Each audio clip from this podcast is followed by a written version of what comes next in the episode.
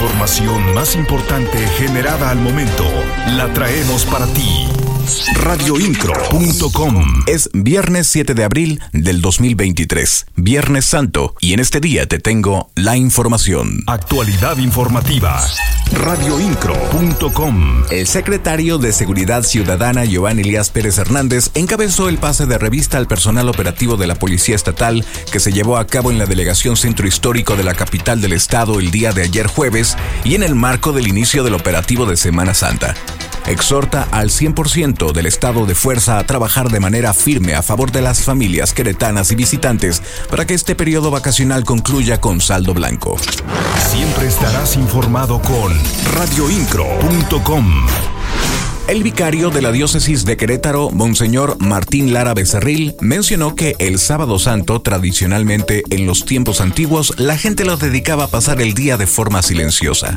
Esto debido a que el viernes santo se conmemoraba la muerte de Cristo en la cruz, por lo que el día siguiente la población lo pasaba sentada frente a la tumba esperando el momento de la resurrección misma que llegaría. Señaló que el agua, signo de bautismo, era la que se utilizaba para indicar que ya resucitó Cristo. Las noticias de Querétaro están en radioincro.com.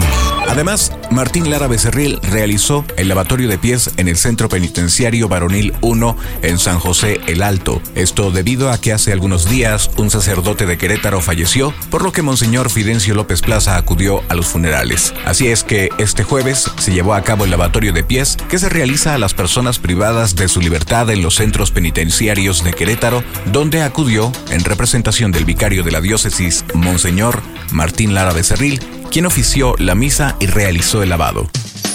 Radioincro.com, el medio en que puedes confiar.